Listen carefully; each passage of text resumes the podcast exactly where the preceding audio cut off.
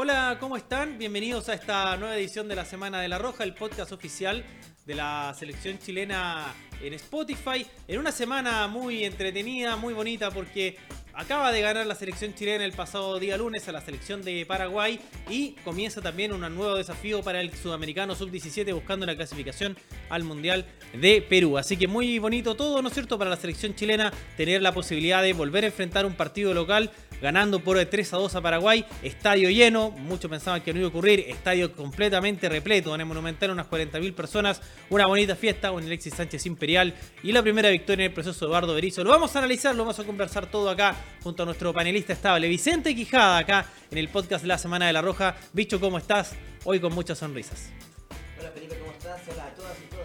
A esta transmisión de la Previa de la Roja. Y sí, muy feliz, eh, muy feliz con este envío anímico que fue cierto este partido del día lunes, donde Chile venció por 3 a 2 a Paraguay.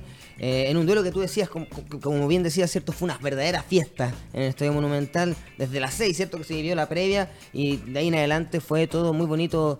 eh, algo que yo creo que se necesitaba para revivir esta selección que estaba un poco alicaída con los resultados, pero que ahora toma un nuevo aire de cara a las eliminatorias. Y no solo eso, porque atención que esta semana también parte el Sudamericano Sub-17, así que mucha acción, muchas noticias y muchas cosas que vamos a estar aquí contando en la previa de la Roja. Sí, yo creo que era un partido este, eh, contrario a lo que decían muchos eh, colegas en los medios, que era un encuentro en el cual eh, importaba la forma de juego, ¿no es cierto? ¿Qué tal se veía el equipo? Para mí este era un partido en el cual lo más importante era el resultado.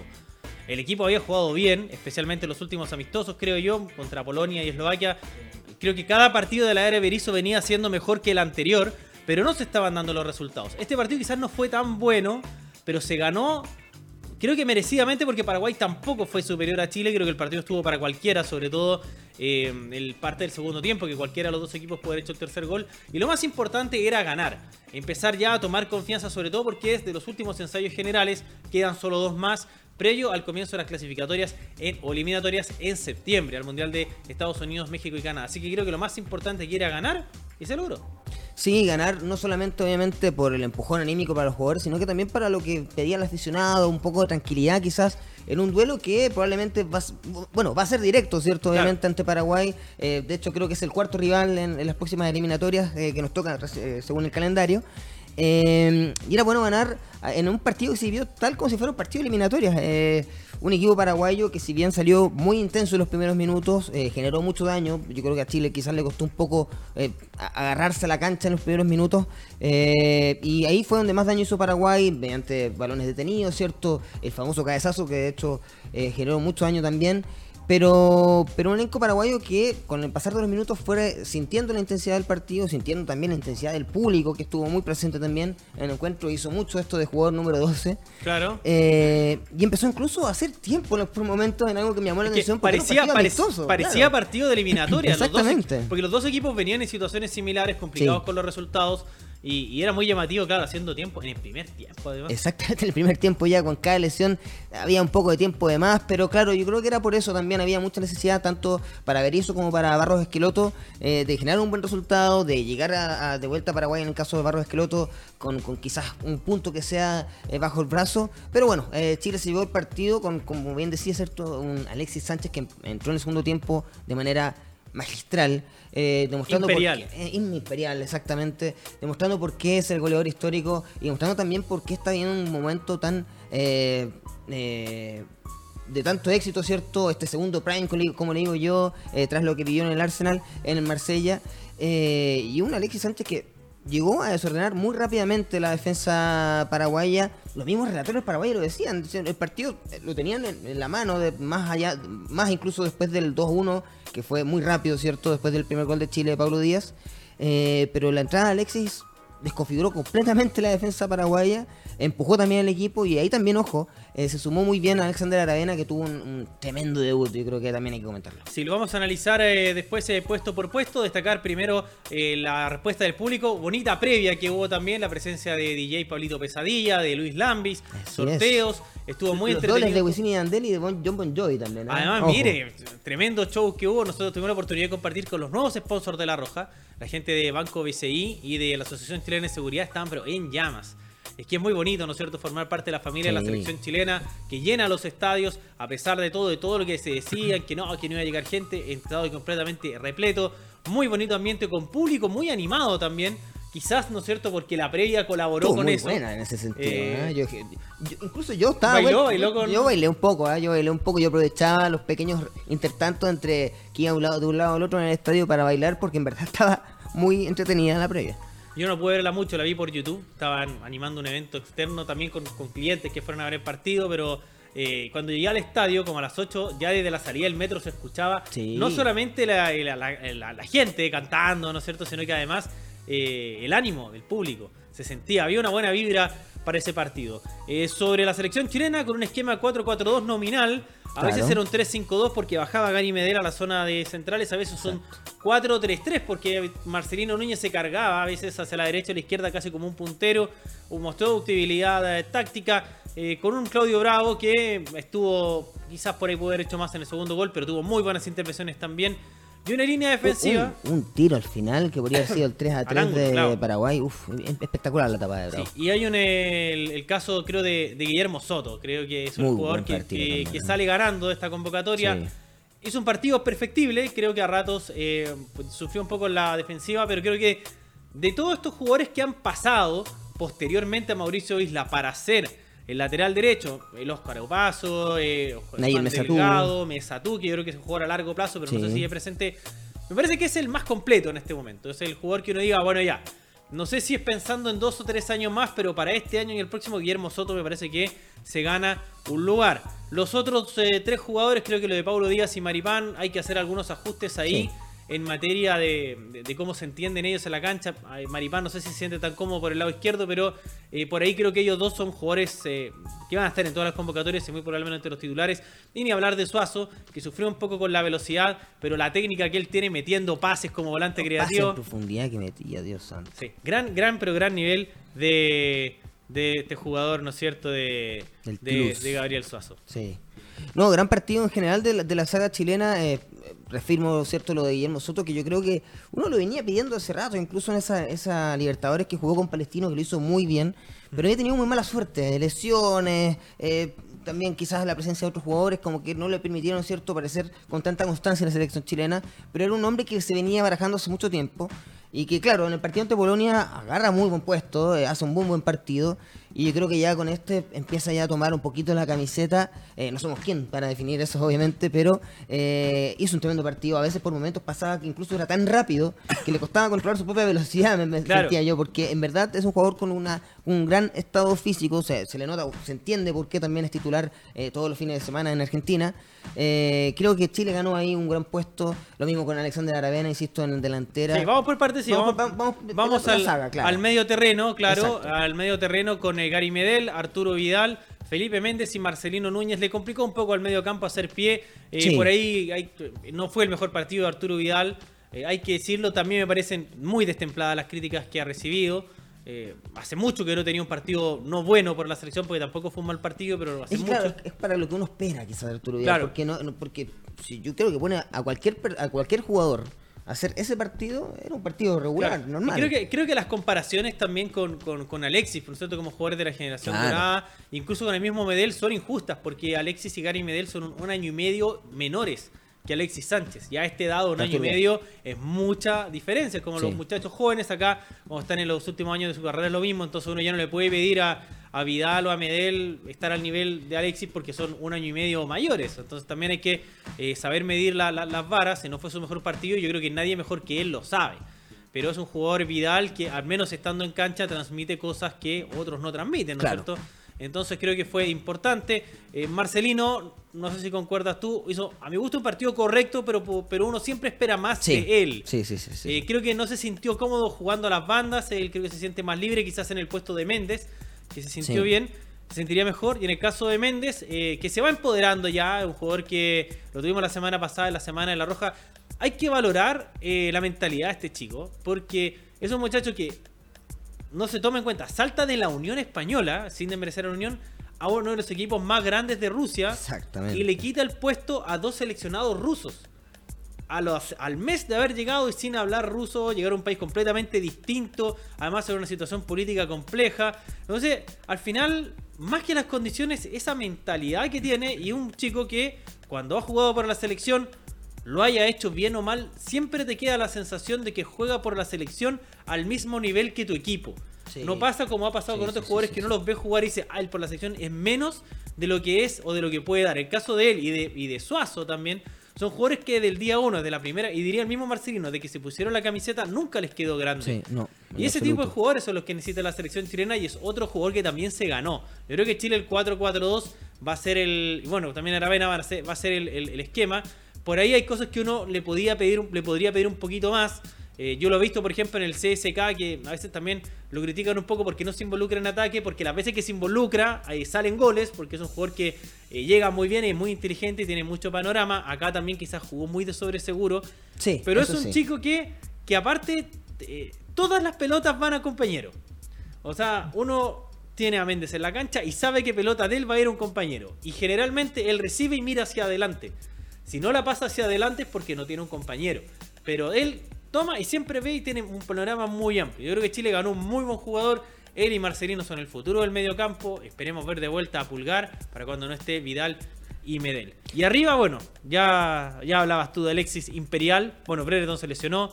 Rubio apareció poco. Muy bien los minutos de Brereton en todo caso. ¿ah? Me gustaron los minutos de Brereton, mucho rendimiento, lo que siempre ha mostrado además. Claro. Eh, cuando juega por la selección, este como eh, garra que tiene, ¿cierto? Garra inglesa, un poco, ¿cierto? Para salir jugando y encontrar los espacios para pegarle. Hubo un tiro, de hecho, en el primer tiempo que sacó casi desde afuera del área, eh, casi sin acomodarse y mostrando, ¿cierto?, el talento que tiene el jugador de, del Blackburn Rovers pero sí, una delantera que gana mucho. Quizás lamentable lo de Diego Rubio, que quizás no se pudo nunca acomodar. Apareció muy poco. Tampoco venía en su mejor momento. Si él no estaba jugando tampoco. Eso es clave, yo creo, ¿ah? porque nosotros lo, pedíamos. Incluso era un jugador que venía haciendo muy buenos minutos en, la MLS, venía de golear y todo, pero se lesionó.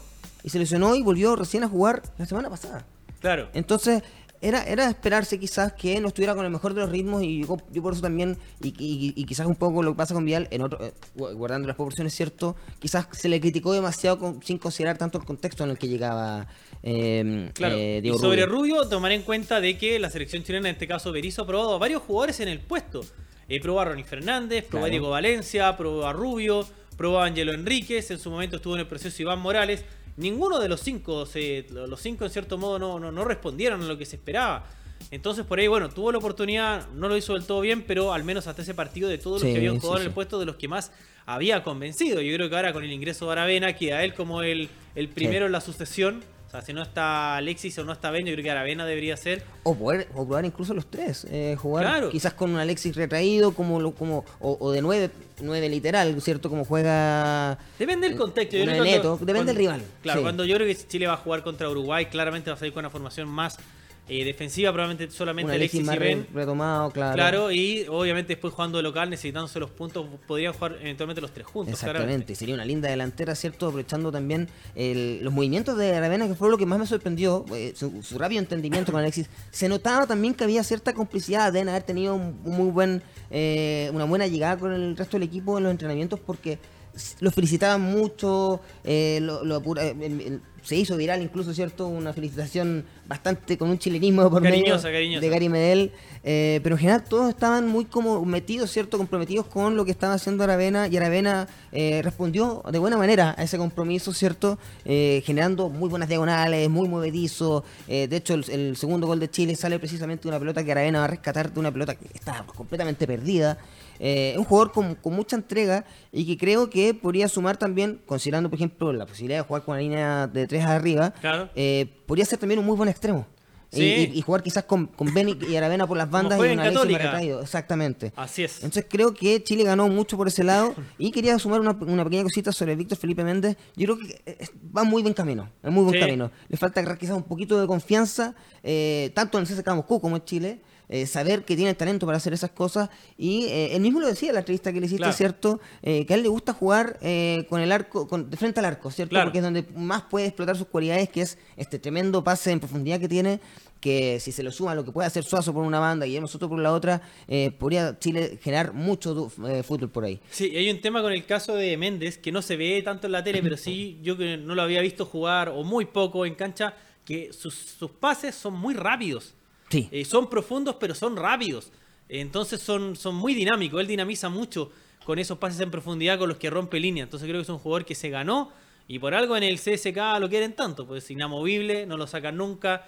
Eh, han rotado a todo el equipo y el único jugador Sí. de los pocos, que- lo único que no salió es él, el arquero y el 9. Todos los demás en algún momento salieron del equipo, así que por algo es, por algo es un jugador que quizás al público no le llama tanto la atención, pero que tácticamente es de los jugadores que le gustan mucho a los entrenadores. Y hecho creo que ayudó mucho el ingreso de Alexis Yaravena, le ayudó mucho precisamente a Méndez, porque como un jugador que tiene este dinamismo, ¿cierto? Que le genera genera velocidad, si tiene a dos jugadores que te están empujando hacia adelante a generar esa velocidad, que están buscando los pases con, con tirando diagonales cada cierto rato, obviamente te ayudan a generar un fútbol más dinámico. Y Chile en el segundo tiempo cambió de ritmo completamente. Sí. Era un equipo, pasó a ser un equipo mucho más, eh, que, que quizás daba los pases mucho más lentos, que hace- la- los, eh, ¿cómo se llama? hacía la transición desde defensiva a ofensiva con, con- con casi con 5 o 10 pases incluso en el medio campo, a pasar a hacerlo en 2 o 3. Entonces yo creo que eso ayuda mucho y ayudó mucho también a sorprender a una defensa paraguaya que no sabía qué hacer en el segundo tiempo. Sí, y bueno, sobre Aravena también quisiera hacer un apunte. 21 años y físicamente muy fuerte. La Sí, verdad es que 20 no. incluso. No, tuvo cumpleaños hace poco, Aravena. Ah, se le había cumplido hace poquito, sí, ahí se me escapó. Eh, es un jugador que tiene mucha fortaleza física y que logró aguantar muy bien. O sea, hay que aguantar a Gustavo Gómez, hay que aguantar a Junior Alonso. Sí. Lo tenía bien complicado a Gómez, que le pegó un viaje de aquellos. eh, de este Gustavo Gómez que pega todo el partido ninguna patada es para roja. Es increíble. Es un jugador, tiene un oficio. A, a lo calule. ¿ah? ¿Ah? Pega todo el partido, pero ninguna patada. Es que si uno eh, analiza realmente, ninguna patada de él es para No. roja. Incluso. Sabe que- pegar, sabe La pegar. que le pega a Aravena ni siquiera es una patada, es Sí. una zancadilla. Eh, Ni siquiera es una patada directa, pero es tan fuerte, entra con tanta violencia que lo bote y lo deja en el suelo. Pero, bueno, muy buen jugador, es central que bueno, no está en Europa porque no mide 1,90, mide 1,82, por eso no Pero está. está en el Palmeiras, ojo. ¿ah? Sí, el mejor equipo de. Sudamérica. Exactamente. Entonces, eh, yo creo que se ganó un jugador claramente, se ganó a Soto, eh, se consolida Méndez, se, se consolida Marcelino. Entonces creo que es una... Suazo. Bueno, Sasso ya era una realidad, Sí, pero ya. realidad. Pero creo que se va, nos vamos con buenas noticias. Vamos a ver ahora contra quién va a jugar en Chile. Chile acá ahora la fecha eh, FIFA de mediados de año. Se especulan que seguirá Europa. El presidente Pablo Milán dice que Argentina, tiro por ahí. ¿ah? podría ser Argentina. Tiene la idea de Qué volver a jugar sería, ¿eh? un partido, al menos un partido en Chile. Esto se va a confirmar, yo creo que en los próximos eh, meses. Y después, bueno, se vienen las eliminatorias donde Chile extraoficialmente va a debutar con Uruguay en Montevideo en septiembre y después Colombia de local aquí en Chile. Así Tal, que. tal como las eliminatorias pasadas, básicamente. Correcto, así que creo que nos vamos contentos pues de este partido. Sí. Estábamos muy contentos, de hecho, al final del partido. Sí, y el que quedó contento también es el profesor Eduardo Berizo, así que cerramos este bloque escuchando las palabras del profesor, el entrenador de la selección chilena, Eduardo Berizo, y después de ello vamos a hablar un poco más del sudamericano sub-17 que comienza este fin de semana en Ecuador.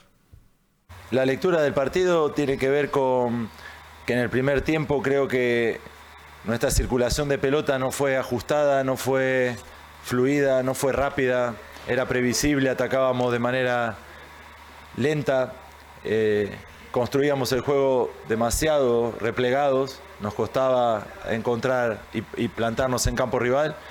Y en el entretiempo comprendimos que el juego había que llevarlo 20 metros más adelante, llevar la pelota de lado a lado, encontrar profundidad, habilitar a nuestros delanteros con mejores balones. Obviamente que el ingreso de Alexis colaboró con eso, con la profundidad. El ingreso de Aravena también lo hizo, pero fundamentalmente creo que jugamos adelantados en el campo. La presión sucedió cuando estamos en ese modo, en un modo tan agresivo de recuperación de la pelota y fluidez en, eh, el ataque, un, un ataque constante por creer en ese ataque. Creo que terminamos quedándonos con el partido porque creímos en atacar, en plantarnos en campo rival, en correr riesgos y jugamos un segundo tiempo que interpretamos a partir de lo malo hecho del primer tiempo y lo corregimos y pudimos neutralizar a nuestro rival eh, en casi toda la faceta de juego y generar las ocasiones para, para ganar un partido. Creo que el partido se decanta a favor de nosotros por ese ánimo, por esa intención, por esa agresividad en ataque que mantuvimos durante 50 minutos del segundo tiempo. Claudio Bustillo, Televisión y Pluto TV. Hola Claudio, ¿cómo está? Buenas noches. Quería preguntarle el- la dimensión que tiene para usted Alexis Sánchez en este proyecto que él autodenomina como la nueva era, con la nueva, con la camiseta 10, y la importancia que tiene, eh, por ejemplo, apariciones como Alexander Aravena, eh, que se planta con mucho protagonismo, con, mucho carácter, lo de Felipe Méndez, lo de, lo de Soto, eh, hay más para tener optimismo de ahora en adelante, pese a que es un amistoso. Sí, primero reconocer bien, y creo que lo describiste casi mejor que yo, que todo jugador es valioso cuando está involucrado, está comprometido, se siente parte. Hoy el inicio del partido no nos dejaba empezar con Alexi, había entrenado con muchísimo dolor toda la semana, no podía aguantar el partido entero. Su ingreso eh, trastorna el partido porque es un futbolista de clase mundial. Eh, y también habla de su vigencia, la vigencia de los experimentados, por decirlo de alguna, de alguna manera, en esta nueva era. Y también las actuaciones de Aravena, como dijiste, que es la llegada de los nuevos jóvenes a la selección nacional.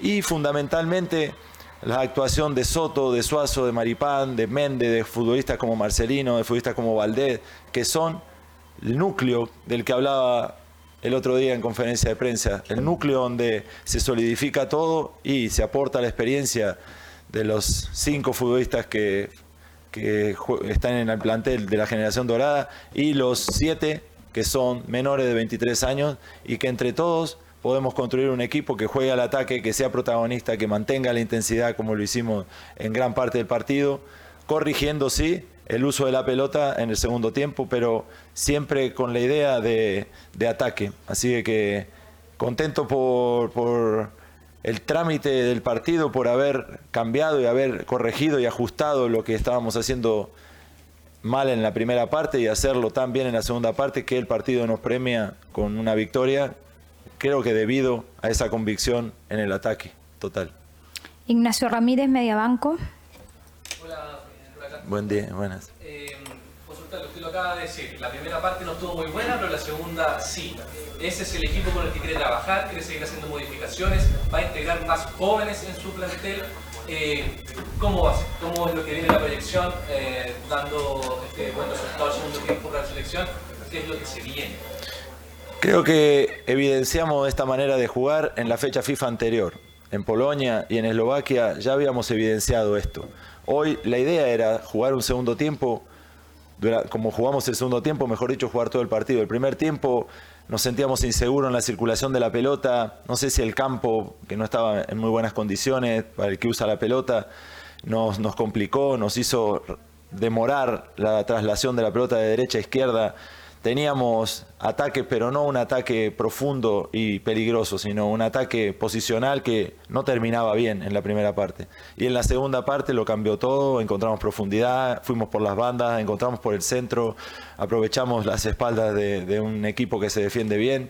Y yo soy de la idea de que los nombres propios que vienen de la fecha FIFA anterior y se han repetido en esta continúen, estamos pendientes sí, de todo el nivel del fútbol local, de los jóvenes que también no han venido hoy y vendrán. Y esto es rendimiento. Ojalá todo el mundo repita en sus clubes buenas actuaciones que los traigan de nuevo a esta convocatoria. Bastián Guiñez, Rumbo Deportivo. Hola. Estamos en vivo para Rumbo Deportivo. Yo le preguntaba en la semana por el tema de los cuatro volantes en medio terreno. Eh, hoy día Chile, si uno ve los goles, le faltó profundidad, le faltó juego asociado. Que, y usted mismo explica en el fondo el resultado por dos individualidades, la de Aravena y de Alexis. ¿Cómo, ¿Cómo se queda conforme con el rendimiento? Y preguntarle qué, se qué, qué le pide dentro del campo Arturo Vidal, que hoy día se llevó un bajo partido principalmente en la entrega de pase y que no encontraba una posición en la cancha? Fundamentalmente el ingreso de cuatro volantes en el campo permite que la pelota sea surtida a los delanteros de más pies, de más elaboración. En la primera parte nos encontró, nos costó encontrar a Arturo y a Marcelino, sobre todo, que eran quienes podían habilitar a Rubio y a Ben. Cuando en el segundo tiempo adelantamos esa posición de pelota a 15 o 20 metros, esos pases ya no salían de nuestros centrales, sino salían de nuestros medios, la pelota giraba en campo rival y eso acercó a la profundidad. No explicaba la profundidad por Aravena y Alexis, que sí eran los picadores, pero si tú no llevas el juego acerca de ellos, se vuelve previsible, se vuelve un pelotazo. Lo que mejoró a partir también de, la capacidad de ellos de picar es la capacidad del equipo de entregarle pelotas profundas. Y Arturo a lo mejor cometió algún error de pase por, la ansiedad de llevar la pelota a la derecha. Veíamos con facilidad que la derecha se transformaba en una autopista para nosotros y esos pases tal vez por el estado del campo, por la ansiedad de hacerlo rápido, pero también es un futbolista de mucho peso, un futbolista con una presencia en el medio del campo y es capaz de soportar la pelota de espalda, jugarla en la zona caliente del campo. No voy a descubrir a Vidal hoy, pero creo que el equipo se comportó en la segunda parte sin recalcar en ningún nombre propio que los hubo, actuaciones mejores y peores, sino con una capacidad colectiva de ataque muy agresiva y doblegamos a, un rival que en cinco minutos nos había dado vuelta un partido que controlábamos, pero no lo controlábamos con profundidad. En la segunda parte sí nos plantamos en campo rival y fuimos mucho del equipo que queremos ser. Bien, y volvemos con la Semana de la Roja entonces, después de haber escuchado al profesor Eduardo Berizo, cerrando ya este bloque después del triunfo de Chile por 3 a 2 sobre la selección de eh, Paraguay. Comienza el Sudamericano Sub-17, este día sábado la selección eh, chilena comenzará el camino en busca de uno de los cupos al Mundial de la especialidad que se disputará en Perú, en una zona bien compleja, enfrentando a Brasil, a Ecuador, a Colombia, y a Uruguay. El mote de grupo de la muerte queda chico y creo para lo sí. que es el grupo. Y el debut, el que nadie quiere, debutar ante Brasil. Sábado a las 18 horas con 30 minutos. Sí, bueno, como tú decías, cierto, un grupo complicado, pero que también tiene a un técnico muy bien preparado, que también ha clasificado dos veces, ¿cierto?, a sudamericanos a mundiales, ¿cierto?, eh, como lo es Hernán Caputo. Eh, es un técnico que eh, yo creo, y tiene un grupo también que tiene la capacidad para hacerle frente a este grupo de la muerte, que si bien va a ser muy complicado, yo tengo, tengo mis pequeñas pretensiones. Creo que Chile puede hacer un buen papel, en especial por lo visto en los últimos partidos de la sub-17, eh, por los nombres que maneja, ¿cierto? Una dupla centrales eh, muy bien compuesta por Iván Román y Benjamín Molina, el capitán, y con ciertos jugadores que también yo creo que pueden generar eh, y, quizás incluso empezar a sumar pues, réditos para ir sumándose más adelante a la sub-20 y obviamente potencialmente a la adulta, que es el objetivo final de, de todas estas competencias. Pero pero sí, se viene complicado y de hecho, si quieres, podemos revisar. Tengo algunos jugadores, pero si quieres, podemos partir también por Chile. Sí, tengo algunos por jugadores. Chile. por Chile, después vemos las figuras de los rivales. Muy probablemente la formación tipo de este equipo, después de claro. todo lo que se ha trabajado, será Fernando Soto en el arco, portero de la Unión Española. Atrás, eh, Víctor Campos, que se ha ganado el lugar de lateral derecho que lo ocuparon varios jugadores a lo largo de Sí. la competencia. Los centrales, desde que empezó el proceso, son los mismos. Iván Román y Benjamín Molina. Para mí, los dos mejores jugadores del plantel. Lateral izquierdo, Lucas Velázquez. Al medio, Milovan Celis, de volante central. Que también está jugando muy bien, ¿eh? Felipe Valdivia había sido en otras oportunidades el volante central, pero me parece que jugará Celis. Después, acompañado de Mar Francisco Marchant de Colo Colo y de Benjamín Ampuero, que lo vamos a. eh, que es un jugador que jugó muy bien eh, contra Uruguay, incluso haciendo un gol. Y arriba, el Nacho Vázquez, de puntero izquierdo, eh, Bastián Escobar, jugador de Temuco por la derecha. Hay la duda de quién será el centro delantero, viene jugando Sí. Alejandro Vales de Palestino, pero está Axel Cerda, jugador Viene, viene pegando desde atrás, pero Claro, con mucha eh, intensidad. Sobre que lo que pasa es que Cerda siempre fue el titular, pero Sí. como era del primer equipo de la Católica, no pudo participar en muchos microciclos. Yo creo que se lo jugó un poquito en contra. Pero es un muy buen jugador, de hecho, lo he hablado con colegas, lo hablamos nosotros fuera de micrófono hace mucho rato. Yo, la verdad, no, no tengo el dato exacto, lo estaba buscando y no lo recuerdo. ¿Cuándo fue que una selección sub-17 tuvo al menos a un jugador que ya hubiera debutado en primera división? Esta selección tiene a dos: Iván Román de Palestino y Axel Cerda de la Católica. Es decir, dos jugadores que ya han debutado en primera división. Recuerdo por ahí una, una, una que fue a Perú el año 2001, que estaba Roberto Castillo, y me parece que, que Luis Jiménez también habían debutado Claro. en primera, pero no recuerdo, bueno, la del 93 creo que había, había debutado Rosenthal. Claro, ese equipo que, Eh, que llegó a ser tercero del mundo. Yo creo que había debutado Sebastián Rosenthal, pero son escasísimos. O sea, contado con los dedos de las manos en la generación que fue al Mundial de Brasil 2019, ninguno había debutado. Y eso que era una muy buena generación, que de hecho después todos debutaron Claro, en, en primera división, no hablo de amistosos Claro, o Copa Chile, claro. primera división. Así que hay que tomar muy en cuenta entonces a estos jugadores para esta generación que estaba comenzando. ¿Y figuras cuáles son, Vicente? Bueno, voy a mencionar al menos una figura, ¿cierto?, de los rivales, porque en todos, ¿cierto?, de los equipos hay al menos un jugador a seguir. Eh, yo creo que el más llamativo, sin duda, es el del, del equipo local, ¿cierto?, de Ecuador, con Kendry Páez. Eh, Sí. un, un jugador de 15 años, solamente de volante ofensivo de Independiente del Valle, eh, quien ya estaría siendo, o estaría muy cercano de fichar en el Chelsea. Sí, lo con solo 15 años. Eh, y ya ha debutado, y ahí haciendo un poco el paralelo con, con, la- con- el tema aquí en Chile, eh, ya también debutó en Independiente del Valle en un par de partidos e incluso marcó en su debut. Eh, un jugador con muchísimo futuro eh, y que yo creo que va a ser. Van a tener que tener mucho ojo ahí Benjamín Ampuero y toda la, la- saga, la saga de jugadores de Chile ante este jugador que va a generar mucho peligro. Eh, por otro lado está también en Brasil, eh, en el equipo con el que debuta Chile el este día sábado, eh, Rodrigo César. Eh, Hendrik no viene, ¿cierto? Hendrik parece que no viene, por suerte para nosotros, ¿cierto? Jugador del Real Madrid.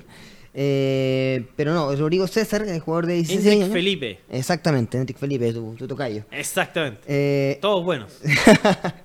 Rodrigo César, de 16 años, quien es delantero del Santos y a quien dicen es muy potente y muy habilidoso y podría ser también una de las grandes figuras del equipo brasileño quien por y que ya a la- a la aus- ante la ausencia perdón, de eh, Hendrik, ¿cierto?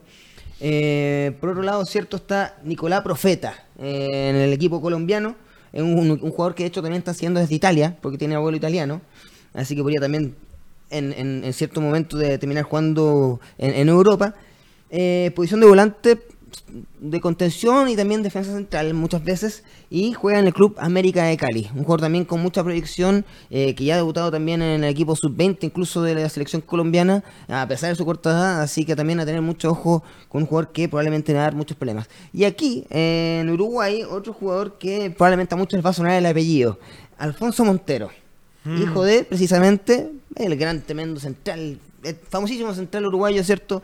Paulo Montero y Ojo que tiene con solo 16 años y ya juega en la Juventus de Italia. Mira. Eh, un jugador papá. que también, exactamente, tal como el papá. Un jugador que también tiene muchísima proyección y que va a ser probable- probablemente un, un obstáculo para, para los delanteros nacionales en ese encuentro que juegan ante Uruguay. Vamos a escuchar la palabra de los jugadores. Primero que todo, Oliver Ramis compartió con nosotros acá en la Semana de la Roja, gentileza de nuestro corresponsal allá en Ecuador, el señor Camilo Benavides. Panelista Escuchamos- inestable. ¿Ah? El panelista inestable. Panelista inestable y corresponsal estable, donde sea que esté la selección y ya está él, nos manda ahí material. Escuchamos entonces a Oliver Ramis. Oliver, eh, bueno, ya varios días de entrenamiento, también jugamos un partido con Emelec, amistoso. Eh, ¿Cómo van viviendo los días ya de cara a ese estreno ante Brasil? Eh, bueno, vamos bastante bien como, como equipo y ahora ya se está aproximando el, el objetivo que es el sudamericano y lo que más tenemos en mente es clasificar al mundial, que es lo que todos queremos. Eh, Oliver, ¿cómo ha sido estar acá? Un nuevo clima para ti. Bueno, ya también habían jugado en Paraguay, en Brasil amistoso, pero bueno, acostumbrarse aquí a, a Ecuador. Bueno, igual no es, es complicado porque la humedad, el calor y todo eso, pero bien, acomodándonos bastante bien a este clima, eh, vamos a dar lo mejor de nosotros. Ya, ¿cómo ves al grupo, a tus compañeros el día a día en el hotel? Eh, ¿Se siente mucha, mucha emoción por representar a Chile? Eh, sí, bueno, bast- bastante emoción y no, estamos súper bien, demasiado bien como equipo, apoyándonos siempre en cada momento, que es lo que nos hace más fuerte. Oliver, cuando llegaste a Cobresal, cuando te iniciaste en el fútbol, chico, ¿pensaste a ver, o sea, pensaste jugar un, un sudamericano? Eh, la verdad, no, no, pero de, de a poco creciendo y, y supe que iba a haber un sudamericano y me mentalicé en estar. Y bueno, aquí estoy. Y por último, Oliver, ¿qué dice tu familia de cara a lo que se viene? Eh, me imagino que muy emocionada. Sí, bueno, todo bastante emocionado, mi familia, papá, eh, abuelos, tíos, primos, de todo, todo bien emocionado y orgulloso de mí. Y volvemos entonces a seguir escuchando voces de la selección chilena sub-17 que está en Ecuador. Gentileza a nuestro amigo Camilo Benavides. Milovan Celis, lo hablábamos, el volante central muy, probable- muy probablemente titular de esta selección, jugador de Unión Española. Escuchamos a Milovan Celis aquí en la Semana de la Roja. Milo, eh, ayer se realizó una práctica de fútbol, eh, bueno, empate a uno, cuéntame cómo lo viviste en la cancha. Fue un partido muy intenso. El, el rival fue muy, muy duro, ya que era en una categoría mayor, pero lo subimos, subimos competir. Milo, marcaste el gol. ¿Qué, qué sentiste al marcar el gol? Bueno, es una práctica de fútbol, pero igual es rico eh, gritar un gol eh, de Chile. Sí, obviamente, sobre todo con, con esta camiseta. Fue una linda sensación y espero tener más sensaciones en el sudamericano así. Se viene un sudamericano, ¿cómo, cómo lo prepara? ¿Cómo, se, ¿Cómo va viendo el equipo de cara a ese, ese debut del sábado? Bien, bien, el equipo está, está muy unido, estamos muy concentrados en el objetivo y, y vamos por la clasificación. Se viene Brasil, ¿cómo se está preparando ese partido? ¿Ya, ya jugaron, ya conocen a Brasil? Eh, cuéntame un poco sobre eso. No, no, estamos trabajando de buena manera, estamos adaptándonos al clima, que igual es muy, muy complicado, pero adaptándonos bien. Y por último, Miro, eh, tu, tu objetivo y bueno, ¿cómo fue tu camino para llegar acá a este sudamericano? No, fue un, un camino muy, muy intenso, donde se trabajó mucho, pero bien, bien. Venimos bien mentalizados, con el objetivo claro, que eso es lo, lo principal. Bien, y cerramos entonces una nueva edición de la Semana de la Roja, deseándole mucho éxito a la selección chilena sub-17, Vicente, este día sábado a Así las es. 18.30 ante la selección de Brasil. Después los partidos van a ser a las 5 y media, los dos que vienen, recuerden el cambio de hora. Este día sábado, una hora menos en la noche, no lo olviden, si no van a llegar Sí. antes de tiempo a los trabajos, ¿no es cierto? Es una hora menos. No, terminado el día sábado, hay que Exacto. Correcto, vamos a dormir una hora más. Exactamente. en el horario de invierno tan comentado que ha sido. Así que invitarlos, por supuesto, este fin de semana. Se comienza una semana con partidos seguidos para la selección chilena sub-17. Ya le vamos a confirmar dónde poder ver estos partidos. Es una información que está en proceso, que se va a confirmar, obviamente, de acá al estreno de la selección chilena. Muchas gracias, Vicente. Muchas gracias a todo el equipo de producción y, por supuesto, muchas gracias a ustedes por habernos acompañado en una nueva edición de la Semana de la Roja. Nos vemos en siete días más. Que estén muy bien. Hasta luego. Chao, chao.